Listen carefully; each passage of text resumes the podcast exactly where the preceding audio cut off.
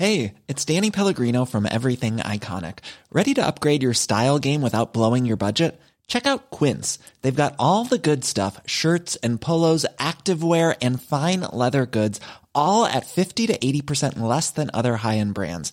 And the best part? They're all about safe, ethical, and responsible manufacturing. Get that luxury vibe without the luxury price tag.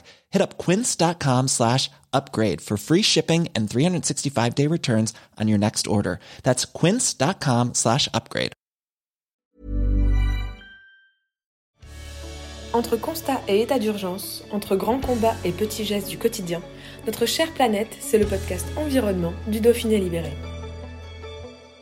On dénombre de plus en plus de candidats vers les plus hauts sommets de la Terre, où la vie permanente est impossible, passer 5500 mètres. En raison de la baisse de la pression atmosphérique, la quantité d'oxygène disponible diminue drastiquement. Depuis 18 ans, l'Institut de formation et de recherche en médecine de montagne, basé à Chamonix, développe les connaissances sur les pathologies liées à l'altitude, comment les prévenir et y faire face. Ancien médecin du secours en montagne, Pascal Zellner, son président, cofondateur avec Emmanuel Cauchy, alias Docteur Vertical, disparu il y a 5 ans, nous dévoile quelques principes de base pour éviter qu'une ascension ne vire au drame. Un reportage d'Antoine Chandelier. Pascal Zellner, vous êtes le président de l'IFREMONT. Ça fait 18 ans que ça existe. Euh, quelle est la mission de cet institut? Eh bien, mission, elle n'a pas bougé depuis le début. Il y, avait, euh, il, y a, plusieurs pôles. Un pôle de recherche sur la médecine de montagne, un pôle euh, de formation et, d'échange. Euh, pouvoir communiquer ce qu'on a mis un petit peu de temps avec, avec Manu lorsqu'on a fondé l'institut. Emmanuel Cauchy. Cauchy, voilà former les gens, puisque l'altitude et puis les pathologies de l'altitude restent encore très méconnues euh, par le grand public, mais également par nos, collègues euh, médecins, quand une pathologie qui n'est pas, pas très entraînée et qui a quand même ses spécificités. Alors l'IFREMONT est basé aux hôpitaux du Mont Blanc hein? Est basé où, euh, oui, à Chamonix. C'est une structure qui est différente des hôpitaux Blanc. C'est une, une, association innocent depuis le début, voilà. donc purement associative. Et toutes euh, les formations euh, qu'on délivre euh, sont, payantes, mais on se sert de, cet argent pour financer la recherche, et ce qui nous permet d'être indépendants sur nos projets de recherche, qui sont surtout des projets de recherche appliqués, c'est-à-dire qu'on ne va pas faire de recherche fondamentale, on va chercher à améliorer la pratique, la technique, les conditions sanitaires en zone de montagne recherche, formation, et puis aussi vous faites de l'assistance. Alors oui, depuis dans le projet initial, on, avait prévu de, créer un centre de détresse international pour les alpinistes, euh, les gens qui vont, qui vont dans des pays où il n'y a pas de call center d'urgence. Voilà. Euh, d'abord pour dépanner nos potes euh, qui étaient dans la mouise, et puis ensuite parce que le service rendu était évident. Hein, les, différentes études préparatoires qu'on a des publications ont montré que ça avait du sens. Ça sauvé une vingtaine de vies par an. Donc voilà. Et puis, euh, lors du dernier projet de recherche, euh, euh, que ce soit le Conseil de l'Ordre, que ce soit l'Europe, nous a obligé, entre guillemets, à créer une structure médicale dédiée à cette activité qui s'appelle Altidoc, voilà, qui est différente de l'IFREMONT, qui s'appuie sur les connaissances scientifiques de l'IFREMONT, mais effectivement qui offre moyennement finance même si les médecins euh, ne sont pas rétribués, euh, ce conseil médical à distance à tout aventurier qui en aurait besoin. Alors aujourd'hui, on a suivi une formation spéciale pour se préparer à la très haute altitude, euh, c'est-à-dire plus de 8000 mètres. Hein. aujourd'hui, les alpinistes sont insuffisamment préparés à ce type d'attention Alors je ne dirais pas ça, je dirais que le plus souvent, les alpinistes qui vont viser ces altitudes de plus de 8 mètres, ils ont quand même la culture, l'habitude de, l'altitude. Néanmoins, il y a quand même des, petites règles qu'il faut, qui est toujours bon de rappeler. La grosse cible de la prévention, c'est surtout euh, les trekkers et les trekking peaks, c'est-à-dire les, sommets qui sont considérés comme plus faciles, un petit peu moins hauts, comme le Merapic, le Kilimanjaro.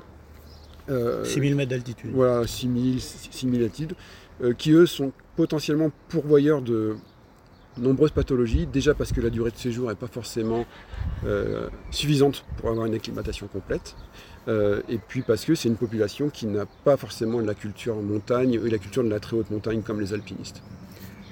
quel est le délai raisonnable pour s'acclimater à une ascension de très haute altitude? Bah, L'acclimatation, maintenant, on la, on la, connaît bien.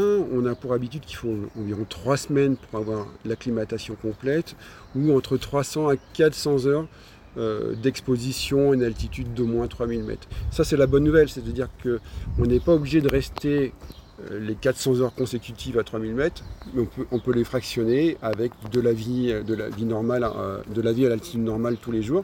Mais il faut cumuler cette dose de manque d'oxygène, d'hypoxie, pour que notre corps ait mis en place les adaptations à l'altitude. Ça ne veut pas dire que notre corps sera aussi performant à 5000 qu'à 0, mais qu'il il va moins souffrir de l'altitude. Donc il y a une première semaine qui est la phase de préacclimatation, on va dire, c'est ça? Oui, euh, qu'on la fasse euh, à la maison avec une tente hypoxique euh, ou ce qui a ma préférence en terrain naturel lorsqu'un un trek de préacclimatation avec déjà des altitudes qui sont impressionnantes, hein, 4000 mètres. C'est vraiment la semaine où tout va jouer parce que si on n'est pas raisonnable, on va, on va détruire notre corps et on verra jamais la fin de l'aventure. Donc c'est une semaine où il faut plutôt se reposer en altitude, il faut modérer ses efforts. Classiquement, on va dire qu'il faut que tous les efforts soient en dessous du premier seuil respiratoire, et si on a un cardio-fréquence-mètre, que ça ne dépasse pas 75% de la fréquence cardiaque maximale. Les deux à trois semaines qui suivent, qu'est-ce qu'on peut faire? On reste toujours euh, dans ce, seuil-là. Simplement, on va pouvoir euh, euh, mettre en place des stimulus hypoxiques plus importants. C'est-à-dire qu'on va pouvoir sur le parcours, faire des cols à plus de 5000 mètres, pour peu qu'on on dorme à des altitudes raisonnables. Et la deuxième grande règle, c'est qu'au-delà de 3000 ou de 3500 mètres, ça dépend des hauteurs, il faut que l'altitude entre chaque nuit consécutive n'ait pas une différence de 400 mètres. Ça veut dire que si votre première nuit est à 3005, ben la nuit d'avant, elle ne devra pas dépasser 3008, 4000 mètres, et ainsi de suite, simplement pour que notre corps ait le temps de se réparer la nuit euh, avec l'oxygène qui est à disposition à l'altitude où on est c'est vraiment les semaines qui nous permettent d'arriver au camp de base, de passer quelques jours au camp de base, où on met en place les protections. Ensuite, des protections qui nous permettent de ne pas mourir en altitude. Ensuite, soit le trek d'altitude, le trek est fini, soit on va mettre en place effectivement le schéma de progression pour essayer de faire le, quel que soit le schéma de progression, avec trois technologies, trois techniques différentes la, technologie des push successifs, on va monter un camp d'altitude, dormir, redescendre. Voilà, la technique d'Annecy. La technique qui, moi, m'est chère, est euh, que Paulo Grobel et François Damilano appelaient la technique escargot au début, maintenant il appelle ça la slow altitude, où en fait on n'a pas de camp de base. On monte le camp de base justement de 400 mètres toutes les nuits, et puis dans la journée on va, faire des pushes euh, au-dessus. Mais il faut que le sommet s'y prête. Ce n'est pas tous les sommets qui s'y prêtent. Voilà.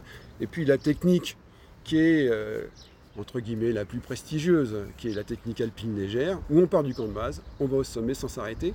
Et cette dernière technique ne dispense pas les alpinistes d'avoir fait du stress hypoxique de haute altitude, ça veut dire d'avoir habitué notre corps, par exemple, à survivre à 7500 mètres d'altitude sans oxygène. Quelle est la durée d'exposition maximum à la très haute altitude eh bien on sait qu'au-delà de 5500 mètres d'altitude, la vie permanente, sans déclarer une pathologie, elle va être possible pendant 15 euh, jours, 3 semaines. Et pendant cette période, il faut savoir que la performance corporelle maximum dont on sera capable, elle sera au début de cette période-là.